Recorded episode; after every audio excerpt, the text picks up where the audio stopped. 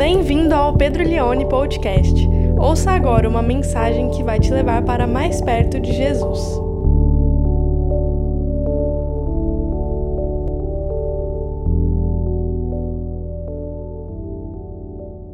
Vamos ler então 1 Samuel, capítulo 1, verso de número 9 até o verso de número 22. Certa vez, após terem comido e bebido em Siló, Ana se levantou quando o sacerdote Eli estava sentado na sua cadeira junto a um pilar do templo do Senhor. E Ana, com amargura de alma, orou ao Senhor e chorou muito. Ela fez um voto dizendo: Senhor dos exércitos, se de fato olhares para a aflição da tua serva e te lembrares de mim, e não te esqueceres da tua serva, e lhe deres um filho homem, eu o dedicarei ao Senhor por todos os dias da sua vida, e sobre a cabeça dele não passará navalha. Ana continuava a orar diante do Senhor, e o sacerdote Eli começou a observar o movimento dos lábios dela, porque Ana não só falava em seu, porque Ana só falava em seu coração. Os seus lábios se moviam, porém não se ouvia voz nenhuma. Por isso Eli pensou que ela estava embriagada e lhe disse: Até quando você vai ficar embriagada? Trate de ficar longe do vinho. Porém Ana respondeu: Não, meu senhor, eu sou uma mulher angustiada de espírito. Não bebi vinho, nem bebida forte, apenas estava derramando a minha alma diante do Senhor. Não pense que esta sua serva é ímpia. Eu estava orando assim até agora, porque é grande a minha ansiedade e a minha aflição. Então ele disse: Vá em paz, e que o Deus de Israel lhe conceda o que você pediu. Ana respondeu: Que eu possa encontrar favor aos seus olhos. Então ela seguiu o seu caminho, comeu alguma coisa e o seu semblante já não era triste. Eles se levantaram de madrugada e adoraram diante do Senhor. Depois voltaram para casa em Ramá. Eucana teve relações com Ana, sua mulher, e o Senhor se lembrou dela. Ana ficou grávida e, passado o devido tempo, teve um filho, a quem deu o nome de Samuel, pois dizia: Do Senhor o pedi. Eucana, seu marido, foi com toda a sua casa para oferecer ao Senhor o sacrifício anual e para cumprir o seu voto. Ana, porém, não foi. Ela disse ao seu marido: Quando o menino for desmamado, eu o levarei para ser apresentado ao Senhor e para lá ficar para sempre. Com cinco anos de idade, eu estudava numa pré-escola aqui em Ribeirão Preto, na Amélia Junqueira, ela existe até hoje, ali na 13 de maio, e uma das primeiras atividades que eu participei como filho para o Dia das Mães foi quando a professora chegou para nós e a gente estava no processo ainda de aprender a escrever, sabíamos escrever algumas coisas e não outras, e a professora disse assim para nós: Nós vamos preparar uma um presente para a mãe de vocês e vocês vão escrever um bilhete e a gente vai ajudar vocês a escreverem para dar para o dia da mãe de é, dia das mães para a mãe de vocês. E o presente era um coração vermelho recortado em uma cartolina. E a gente escreveu uma mensagem para entregar para nossa mãe. E eu, com cinco anos de idade, escrevi para minha mãe, naquele dia das mães, o seguinte é, recado: Mãe, eu te amo muito, apesar de tudo. Assinado Pedro. Eu lembro, não, da, não do rosto da minha mãe, eu me lembro não da, da, da situação na íntegra, mas eu me lembro de ouvir a minha mãe perguntando para mim: Pedro, por que, que você escreveu esse apesar de tudo? E até hoje eu não sei responder. Mas com cinco anos eu escrevi isso. Talvez ali a minha mãe já estava aprendendo o que é maternidade. Maternidade envolve conflitos. Maternidade envolve sentimentos ah, conflituosos, ambíguos. Maternidade envolve tempos de alegria, mas também tempos de, de incerteza. Nós estamos aqui num texto que, para mim, meus irmãos, é maravilhoso. Eu, o ano passado, no Dia das Mães, eu até citei esse texto, mas esse ano eu quis escrever uma reflexão em cima dele para a gente poder aproveitar, porque quando eu olho para a vida de Ana, eu vejo grandes elementos que envolvem a maternidade. Eu queria olhar para esse texto e tirar três lições sobre ser mãe, aprendendo com Ana. Mas são três lições, assim, tão abrangentes e tão importantes que elas vão para muito além da maternidade, são lições de vida para todos nós. O contexto é um texto bem antigo, Samuel é um texto bem lá do começo do Antigo Testamento, e Ana era uma mulher que não conseguia ter filhos, ela era casada com um homem chamado Eucana. E Eucana tinha duas esposas, ele tinha Ana e ele tinha Penina. E Penina tinha filhos, e ela usava dessa situação para provocar Ana e trazer muita aflição no coração dela em relação a ela não conseguir Ana engravidar. E a narrativa vai mostrar para nós como que essa situação, esse sofrimento foi levado diante de Deus e como Deus operou algo na vida de Ana e eu queria tirar essas três lições para a nossa vida hoje. A primeira lição que eu aprendo com Ana é que nós precisamos aprender a sofrer diante de Deus. Precisamos a experimentar as nossas dores, as nossas ambiguidades, os nossos sofrimentos diante de Deus, porque todo o cenário que vai se passar aqui nesse capítulo 1 de Samuel é no tabernáculo, é na casa de Deus, é no lugar onde a presença de Deus era o grande foco. A oração de Ana, os sentimentos de Ana vai se passar por ali. O que é muito interessante quando nós falamos de sofrimento, porque ser mãe naturalmente pressupõe sofrer. O que é ser mãe? Ser mãe é conceber uma relação de afeto extremo com uma criança ou com um outro ser humano. Ser mãe significa ter um amor por uma criança ou por um ser que chega a doer a alma. Ser mãe significa ter uma relação que mexe com o todo do ser humano, que mexe com o todo na íntegra. É um amor que é tão grande que parece que ele vai atravessar não apenas as fases da nossa vida, mas ele é poderoso o suficiente para ir além desse próprio mundo. Porque quando nós temos um filho, a sensação que temos é que o amor que temos por ele é algo que é transcendente, é algo que vai invadir o mundo por vir. De alguma forma, o que fizemos aqui em relação aos nossos filhos terá continuação, terá impacto no mundo por vir. E o que eu quero dizer é que esse mundo não é capaz de conter o amor que uma mãe tem pelo seu filho. E amar um filho envolve a vida como um todo. Amar uma criança envolve corpo, envolve alma, envolve espírito envolve coração. É impressionante quando você lê esse texto, várias palavras que Ana vai usando aqui, embora a primeira parte do texto ela nem é mãe ainda, só que ela já experimenta a maternidade antes de o ser, por meio da sua integralidade de se envolver ou em ter ou não esse filho. Então, por exemplo, ela vai usar palavras assim como: a tua serva é angustiada de espírito. Ela vai dizer: é grande a minha aflição, é grande a minha ansiedade. Ela vai usar esses elementos, alma, espírito, ansiedade, angústia, porque ser mãe é isso. De alguma forma, depois que nasce um filho, junto com ele nasce uma angústia crônica é uma espécie de dor na alma, é uma espécie de inquietação, é uma espécie de perturbação que, por mais que as coisas possam estar bem, existem possibilidades e projeções que uma mãe cria na sua cabeça de que se algo der errado, ela vai sofrer e vai sofrer para sempre. Isso é ser mãe. Dói. Dói no corpo, porque se você já viu uma criança nascer, para você nascer, alguém precisou sangrar.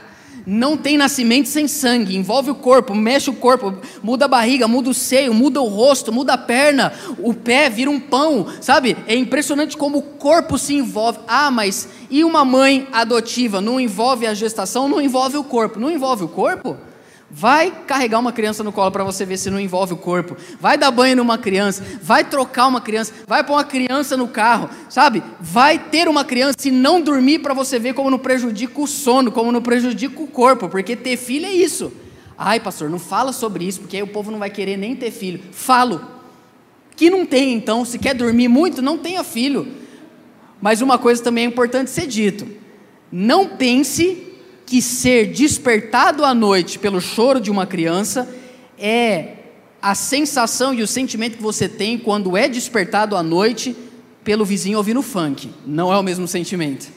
É um, é um sentimento totalmente diferente. Então envolve o corpo, envolve a alma, envolve o espírito, envolve o coração, o cerne, o centro da vida parece se tornar os filhos. Isso é ser mãe, ser, ser mãe na íntegra. A Suzana, minha esposa, ela gosta muito de falar daquela frase: ser mãe é padecer no paraíso. E é verdade. Porque ser mãe é estar no paraíso, é ter elementos de relação com uma criança, com um filho que vai se construindo na história maravilhosos, mas é esse sentimento de angústia crônica.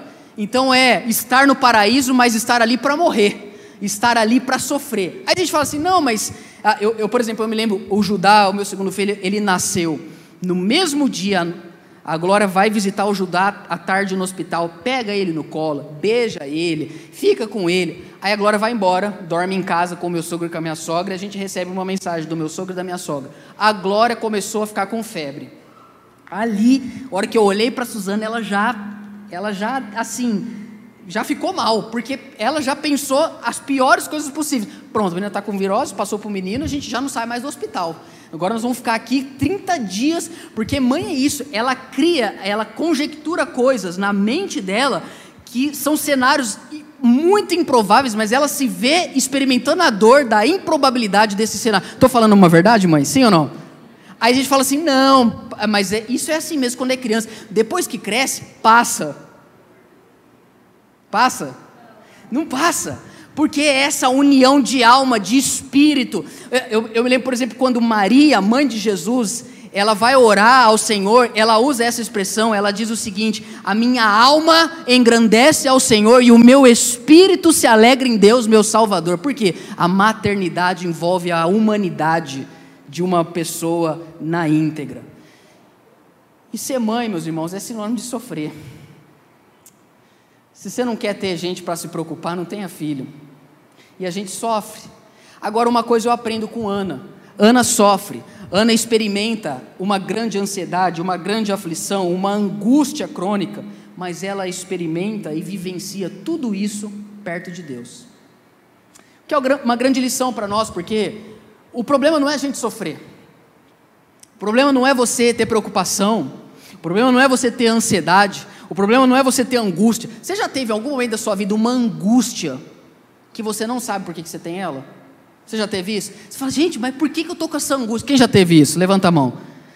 Quem não levantou a mão, eu não sei que mundos vocês dizem, porque eu tenho isso quase todo dia. Uma angústia, uma coisa, e, e envolve isso a maternidade. Não tem problema a gente ter angústia, o problema é a gente ter angústia longe de Deus. O problema é a gente ter ansiedade longe de Deus. O problema é a gente ter aflição longe de Deus. O problema é a gente ter preocupação longe de Deus. Eu aprendo com Ana que a gente precisa aprender a experimentar, a vivenciar a angústia, a ansiedade, a dor, a preocupação, não só com os filhos, mas como um todo, perto de Deus. Porque Deus não tem problema com a nossa angústia e nem mesmo com o nosso choro. Ana vai dizer aí no verso de número 12 Ana continuava a orar diante do Senhor e o sacerdote Eli começou a observar o movimento dos lábios dela, porque Ana, olha que bonita essa expressão, só falava em seu coração. Ela mexia os lábios e não saía voz. O que, que é só falar em seu coração? É o que mãe faz todo dia: é orar, é, uma, é, é pensar diante de Deus, é lamentar diante de Deus, é se colocar em aflição diante de Deus. Os seus lábios se moviam, porém não se ouvia voz nenhuma. No entanto que o sacerdote ali, que não era um bom sacerdote, pensou até que ela estava embriagada, mas no verso 15, ela vai responder: Não, meu senhor, eu sou uma mulher angustiada de espírito, não bebi vinho, nem bebida forte. Preste atenção nessa expressão. Apenas estava derramando a minha alma. Onde? Come on, vamos lá, Igreja Vida. Onde? Diante do Senhor. O que eu aprendo algo. Se a gente, em oração, não derrama a nossa alma diante do Senhor, a gente vai fazer isso em outro lugar. Gente que não lamenta diante de Deus, murmura diante dos homens. Gente que não consegue pegar a sua dor, a sua insatisfação e colocar isso diante de Deus, vai fazer isso no TikTok, vai fazer isso no Instagram, vai fazer isso para um colega de trabalho que nunca ouviu falar sobre Deus. O problema não é sofrer, o problema é querer sofrer longe de Deus. Deus não tem problema com a nossa angústia. No entanto, que o Senhor Jesus, em Mateus capítulo 5, no Sermão do Monte, ele não apenas diz, pode chorar. Não, ele diz: Bem-aventurados que choram, palavra macários, do grego ali, bem-aventurado, significa feliz, abençoados são vocês que choram, bem-aventurados que choram. Que choro é esse? É um choro que é diante de Deus, é um choro que é na presença de Deus. Bem-aventurado aqueles que choram diante de Deus, porque eles serão consolados. Eles não chorarão sem possibilidade de serem consolados. Eu me lembro quando a Glória, a, a minha filha, ela começou a aprender a andar. E quando uma criança começa a aprender a andar, você tem duas opções. A primeira é você não deixa ela cair para ela não se machucar, só que o resultado disso ela não vai aprender a andar ou vai demorar demais. E a segunda opção é ela está aprendendo a andar e você sabe que ela tem o risco de bater o rosto em algum lugar, de bater a cabeça, só que você quer que ela amadureça, então você deixa ela andar e aí, se cair, você faz alguma coisa que você possa fazer. E eu me lembro uma vez, quando Glória estava aprendendo a andar, eu fui deixando ela andar e ela caiu feio. Quando ela caiu, eu peguei ela no colo e eu falei algo para ela, impensado, mas que estava no meu coração. E quando eu falei para ela, parece que quando eu disse, eu ouvi Deus falando para mim: Isso na verdade é para você. Ela cai, eu pego ela e falo assim: Glória, não tem como o papai a evitar que você caia. Eu não vou conseguir estar com você em todos os momentos para evitar que você caia. Mas toda vez que você cair, eu vou te ajudar a levantar. Quando eu disse aquilo para ela, é algo tão simples. Eu, eu falei, é isso. É a forma que Deus lida com a gente. Tem dores que Deus não vai privar a gente de experimentar tem dores, tem tombos, tem quedas, que Deus poderia segurar a nossa mão e não deixar a gente cair, mas são importantes para que a gente aprenda a ter estatura, para que a gente aprenda a ter equilíbrio, para que a gente aprenda a caminhar, e são dores que levam choro, e a gente chora, mas quando chora diante de Deus, chora para o consolo de Deus e para experimentar a maturidade em Deus. É muito importante guardarmos isso no, no, nosso coração, como Ana está fazendo. O problema, meus irmãos, é que a gente criou uma cultura no mundo evangélico onde a gente não pode ter ansiedade, onde a gente não pode chorar, a gente não pode ter angústia, a gente não pode ter preocupação. Por quê? Afinal, maior quem está em nós, quem está no mundo. E se você chega e fala assim, estou preocupado, alguém já fala, cadê a fé? Você fala assim, estou angustiado, você fala, você não crê em Deus? Você fala assim, olha, eu estou com medo de uma situação, aí a pessoa já fala assim, não, mas você. Então não temos espaço para sofrer. Tudo que ouvimos, as pregações que ouvimos, as coisas que as pessoas empurram para nós, e aí isso é um problema, porque a gente finge que não sofre, e quando a gente não experimenta a dor do sofrimento, a gente não é consolado. Não tem como ser consolado quem não chora.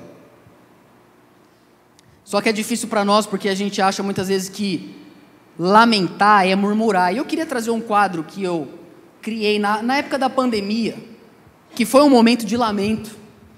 Quantas vezes eu, eu culto, pandemia, culto online, o pastor pregava assim: olha, vai tudo dar certo, essa praga não chegará à sua tenda, e tenha fé e tal, tal, tal. E muitas vezes eu, eu pensando nisso, eu falava: não, gente, não é hora de falar isso, é hora da gente falar, gente, vamos vestir pano de saco Vamos pôr cinza na nossa cabeça, porque o que está acontecendo é algo muito sério, a gente precisa lamentar. Lamentações de Jeremias. A oração de Ana é uma oração de lamento. Qual é a diferença de lamento para murmúrio? Por exemplo, o lamento é uma expressão de tristeza. Visa... Tá dando para ler aí, gente? Beleza? Então tá bom. O lamento é uma expressão de tristeza, visando esse consolo de Deus, essa restauração da parte de Deus. O murmúrio não. O murmúrio é quase que um chilique.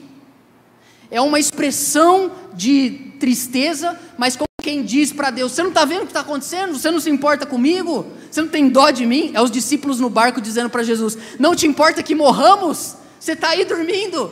O lamento não. O lamento é: Deus, eu não preciso que o Senhor arranque de mim essa dor, desde que eu sinta que eu sou abraçado pelo Senhor, a gente pode continuar. É diferente. Você percebe isso nos salmos de lamento. A segunda diferença é que o lamento tem Deus no centro.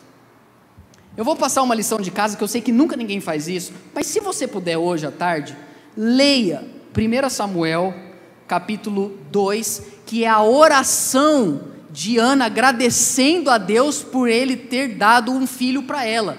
Não se fala nessa oração sobre o filho. Não se fala sobre ela. Se, de, se, leia, por favor, capítulo 2. Ela só fala de Deus, da glória de Deus, do poder de Deus, porque o lamento, deu, a oração é: Senhor, eu estou sofrendo, eu estou triste, glorifica o teu nome. Mas o murmúrio é a realidade da vida de muitas pessoas, onde elas pensam que o mundo gira ao redor delas. Todos existem para agradá-las, inclusive Deus. O homem é o centro. O lamento tem essa lógica. Eu sofro, mas Deus continua sendo justo. Deus continua sendo bom. Não é porque eu estou sofrendo que Deus não me ama. Não é porque eu estou sofrendo que Deus é injusto. Tem pessoas que se decepcionam com Deus. Pessoa decepcionada. Estou triste com quem? Com Deus. O que você fala para uma pessoa que está triste com Deus? Fala, meu irmão, então, não sei. Mas eu também aprendi algo na minha vida. Geralmente, para não dizer todas as vezes, quando uma pessoa está decepcionada com Deus, na verdade ela não está decepcionada com Deus, ela está decepcionada com uma imagem que ela criou e que ela pensa que é Deus. O lamento fala disso, de eu entender que eu sofro e Deus continua sendo bom. Já o murmúrio, se eu sofro, é porque Deus não é bom, é porque ele não, é porque ele é injusto. E por último, quando a gente lamenta, a gente lamenta na seguinte perspectiva: Deus basta. Ele não precisa necessariamente mudar isso, ele não precisa necessariamente me dar isso, ele não precisa necessariamente ah, me proporcionar essa oração, mesmo que ele não me responda e eu não tenha isso, eu tendo ele, eu tenho tudo o que eu preciso.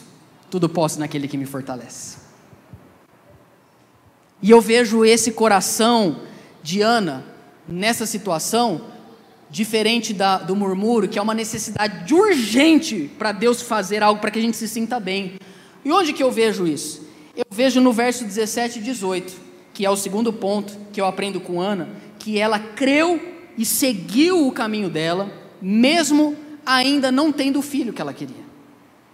O verso 17 tem uma transição na narrativa. Quantos estão comigo ainda, meus irmãos? Então Eli disse: Vá em paz, e que o Deus de Israel lhe conceda o que você pediu. Quem é aqui Eli? Ele é o sacerdote, ele não é um bom sacerdote. Mas ele está ali cumprindo o papel. E ele vê Ana, ele, ele, ele vê Ana ali derramando a alma dela diante de Deus. E eu tenho a sensação, isso é a minha opinião, que ele diz algo para ela meio protocolar assim. Ah, é, então você não está bêbado? Então tudo bem, vai em paz, que Deus te abençoe, que Ele te dê o que você quer. Sabe a gente terminando conversa no fim do culto, mas é bênção, né? Ó, oh, boa semana, Deus abençoe. Você fala aquilo. Quando uma pessoa fala assim, professor, oh, boa semana, vai com Deus, Deus abençoe. Só que eu penso que Eli disse isso de uma maneira despretensiosa, mas Ana não recebeu isso de uma maneira despretensiosa. Ana creu da boca do, dele, o que saiu da boca dele, tanto que no verso 18 o texto diz o seguinte: Ana respondeu: Que eu possa encontrar favor aos seus olhos. Então ela, eu gosto dessa expressão, então ela seguiu o seu caminho, comeu alguma coisa, e o seu semblante já não era triste. Meu irmão, olha que interessante isso. Ela não está grávida, ela não tem um filho, ela tem a mesma situação que ela tinha antes, só que ela mudou. Ela creu e seguiu o caminho dela.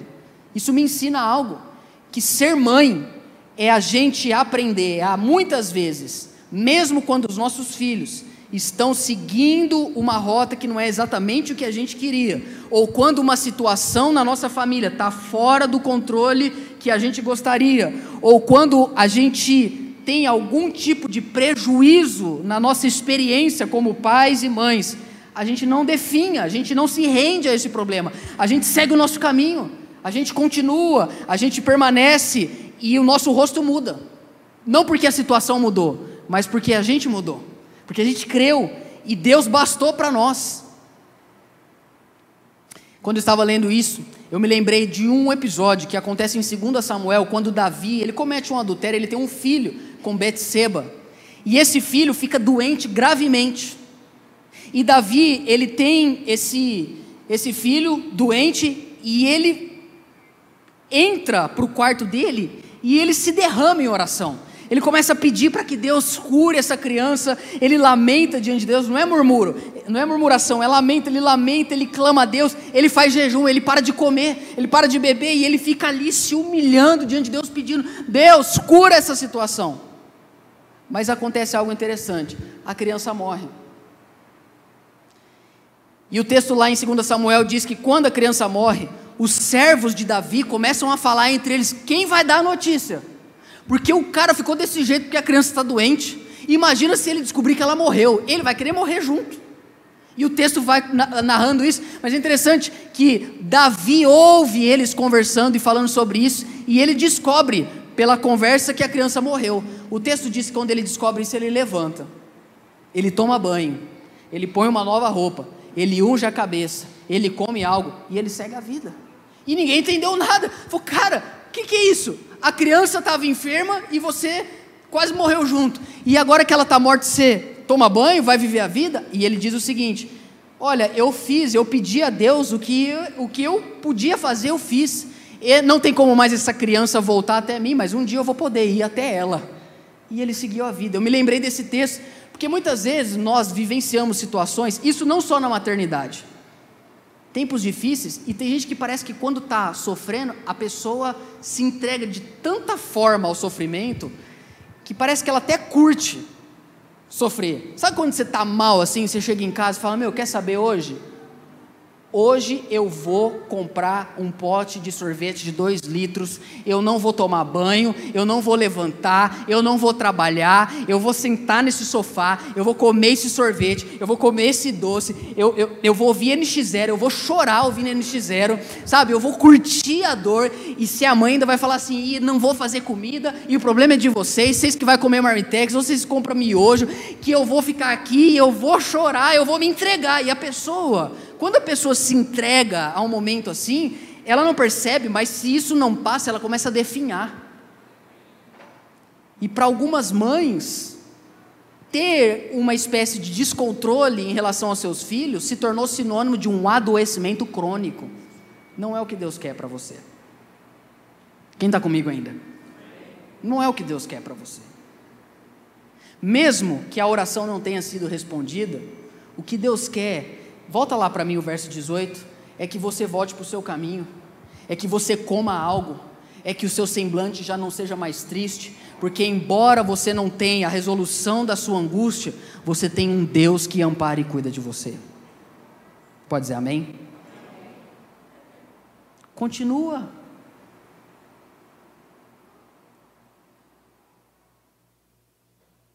Ser mãe é isso é muitas vezes não ter o que a gente esperava. Eu me lembro uma vez que fui fazer um trabalho da escola, essa aqui eu não contei às nove, essa é só para vocês. Na minha época, trabalho de escola era sinônimo de recortar revista e jornal. E cada semana a gente tinha que fazer um trabalho com uma letra do alfabeto. E a gente teve que fazer um trabalho que eu tinha que, junto com a minha mãe, recortar figuras que começavam com a letra E de elefante. E aí a gente foi recortando várias coisas e tal. De repente a minha mãe cortou um prédio e colou. Eu falei: não, prédio não começa com E, prédio começa com P. Não, filho, sabe por quê? Isso aqui também se chama edifício. Eu comecei a chorar. Falei, mãe, isso se chama prédio. Não, filho, se chama edifício. Falei, não, se chama prédio. E eu chorava chorava: Mãe, a professora não vai aceitar, a sala inteira vai rir de mim. Mãe, a sala inteira vai. Não, Pe Pedro, pode ir, Pedro, vai. E eu não. Eu sei que ela, minha mãe não era. Quando eu era criança, ela não era igual ela é hoje. Ela era brava. Ela batia na gente de chinela havaiana. E meu pai de cinta. E aí, a, eu sei que por fim eu não venci ela. Colei o, o prédio. Chegou lá, a professora falou: Pedro, o que, que você colocou a letra E? E eu falei assim: ah, minha mãe que pôs. Aí a professora, edifício, muito bem, salas, vamos aplaudir todo mundo. Aí naquele dia eu pensei: posso confiar na minha mãe?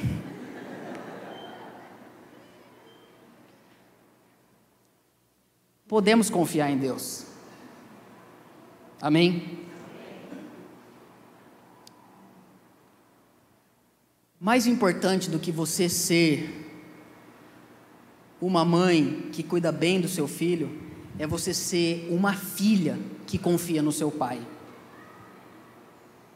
A maior característica que você pode ter como mãe é alguém que se submete ao pai. Segue o seu caminho. Unja a sua cabeça. Coma alguma coisa.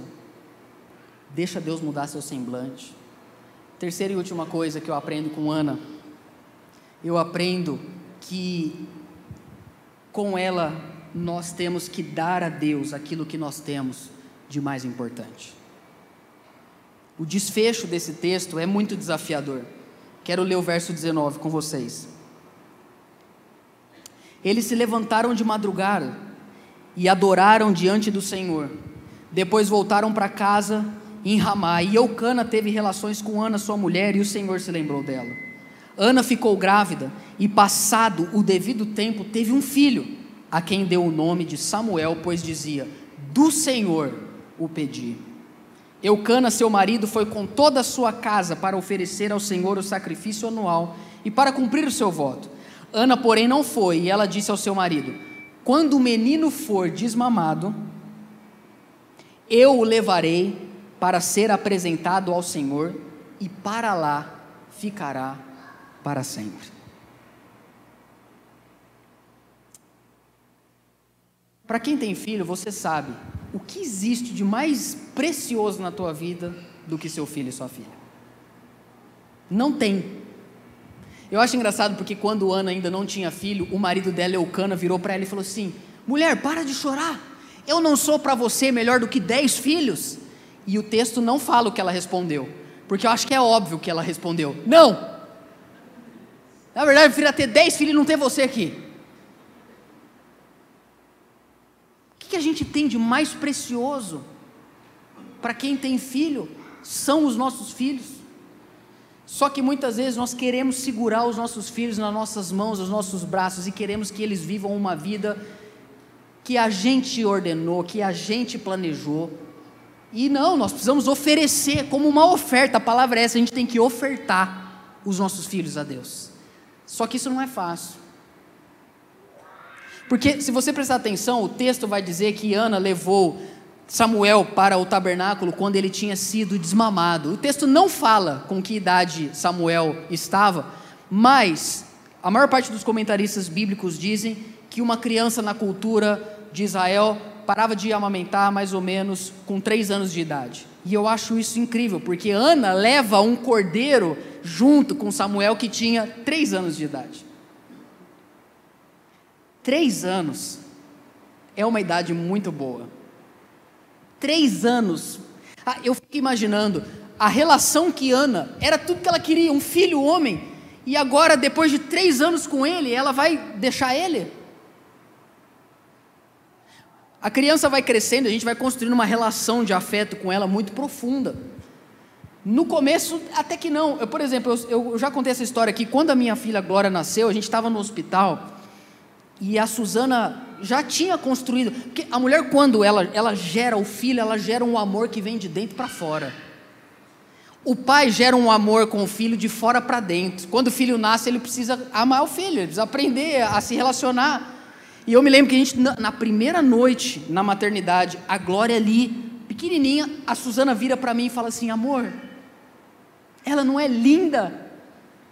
Eu olhei assim e pensei: não. Mas eu falei: amor, sim. Aí a, a Suzana olha para a Glória, olha para mim e fala assim: amor, você não ama tanto ela, mas muito. Eu olhei assim e falei e pensei: não. Mas eu falei: muito, sim. Olha, eu preciso confessar algo para você. Quando a Glória nasceu, eu, eu gostava muito dela.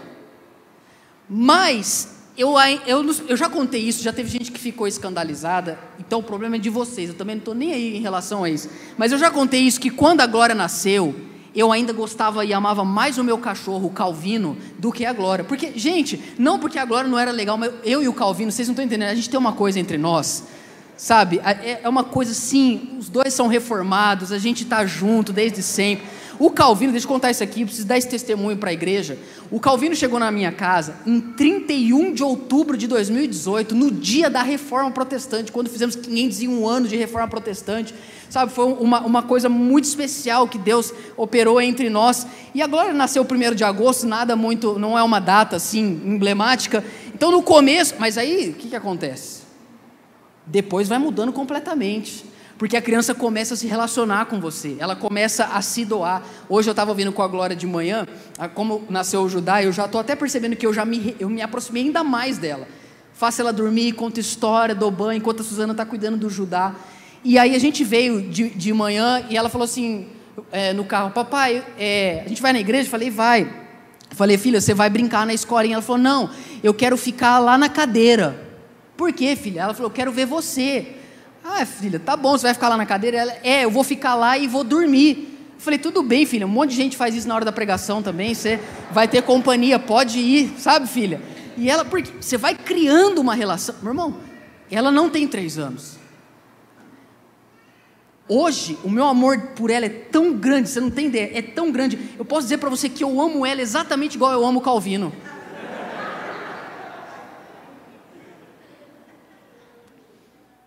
Relação que você constrói.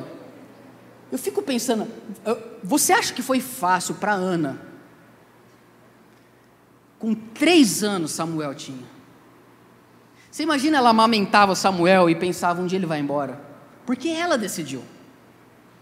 Um dia, é, imagina, você imagina o que passou na mente e no coração dela enquanto ela foi até o tabernáculo, entendendo que ela ia levar o Samuel e ela ia voltar sozinha.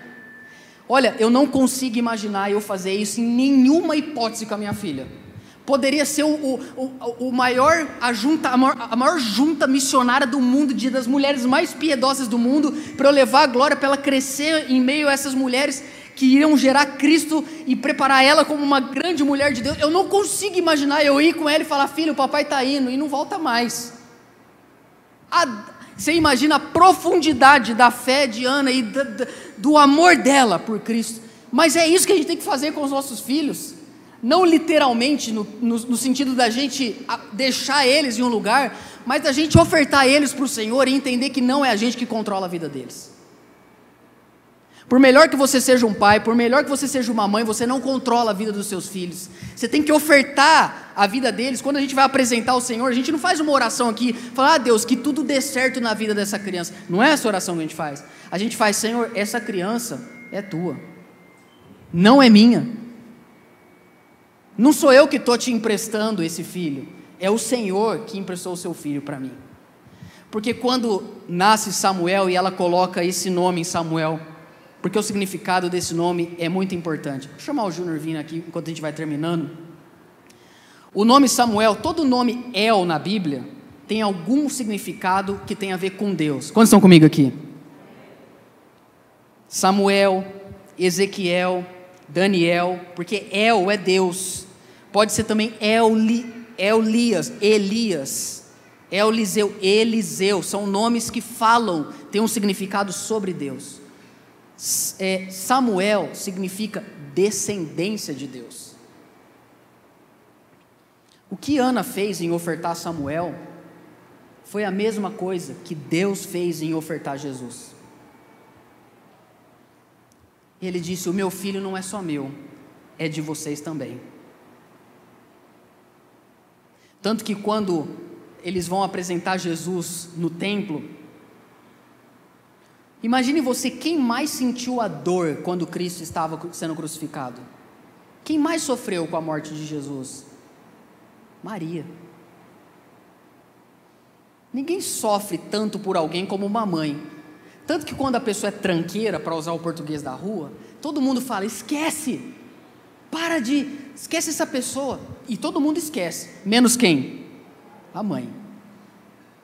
Tanto que quando Jesus vai ser apresentado ali no templo, o texto diz que aparece um homem cheio do Espírito Santo chamado Simeão e ele fala que Deus tinha falado para ele que ele viria o Messias. E ele fala: Agora o teu servo velho pode morrer, Senhor, porque eu vi a tua salvação. Ele vira e diz para Maria e José: ah, Esse filho de vocês, ele vai ser motivo de contradição em Israel, porque ele vai revelar o coração do povo de Israel. E não o suficiente, ele vira para Maria e ele fala assim para ela: Quanto a você, uma espada vai atravessar a sua alma. Ser mãe é isso. Ser mãe é, uma, é ter uma espada que parece que não sai mais da alma depois que nasce o filho. Só que a gente aprende com Maria e com Ana que elas ofertaram o filho delas. Quem foi Samuel na história de Israel? Por favor, preste atenção nisso. Samuel ele foi uma espécie de dobradiça. Ele significa o fim de um tempo e o início de um novo tempo em Israel significa o fim do tempo dos juízes, quando o texto termina dizendo que naquela época, por não haver rei, cada um fazia o que parecia bem aos seus próprios olhos. E Samuel, ele é a dobradiça, porque é através da vida dele que Deus vai levantar reis em Israel. Foi ele quem ungiu Saul, o primeiro rei de Israel, foi ele quem ungiu Davi. O filho de Ana se tornou alguém que trouxe um marco na história de Israel, como Cristo trouxe um marco na história do povo de Deus. Como deve ser a razão de nós termos filhos, que os nossos filhos sejam um marco na história do povo de Deus. E só o serão se a gente os ofertar ao Senhor.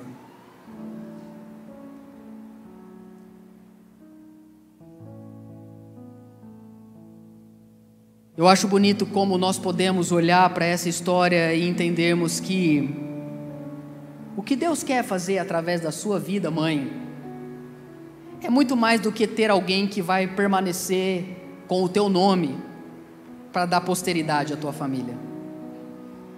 Você sabe, eu, eu gosto de usar o meu segundo nome, que é Pedro Leone, porque Leone é o nome que vem da família da minha mãe. Pedro Leone. Eu, eu me chamo Pedro Leone Borges, porque Poderia usar Pedro Borges, mas Borges é meio, né, vem do meu pai, mas é meio mais comum, né? Pedro Borges tem um monte. Pedro Leone só conheço um. E aí, quando o meu filho nasceu, quando a minha filha nasceu, eu fui colocar o nome deles. E eu não pus o Leone, eu pus o Borges, embora não seja o nome que eu uso. Mas não tem problema, porque eu não quero ter filhos para perpetuar algo que é meu. Não quero ter filhos para ser a minha descendência. Eu quero que os meus filhos sejam como Samuel, que eles sejam descendência de Deus. Que eles marquem não a minha história, não o meu ministério. Tanto que meu pai é pastor, eu me tornei pastor não porque meu pai pediu, mas porque eu entendi que era um chamado que Deus deu para mim. Tanto que os meus irmãos não são pastores. Não é deixar um marco, ah, vou ter um filho, carregar o meu nome, carregar a minha empresa eu tive o Judá, agora eu olhei, o Judá é a cara do irmão da Suzana. Falei, gente, meu filho nem parece comigo, mas o que importa é que tem saúde. Eu falei, sabe? Tem um filho que nem parece comigo, parece mais a família da minha. Meu irmão, não importa, porque eu não quero ter uma descendência minha. Os filhos não são meus. Eu quero ter Samuel, um filho que é descendência de Deus. Amém? Que Deus use a sua vida, minha irmã, para que você gere descendentes de Deus eu aprendi uma coisa nesse texto: que antes de Ana querer ser mãe, ela queria ser serva. E a maior qualidade que a gente pode ter como pai e mãe é a gente ser servo de Deus para criarmos filhos que são a descendência dele nessa terra. Você ouviu o Pedro Leone Podcast. Compartilhe essa mensagem com seus amigos e até logo!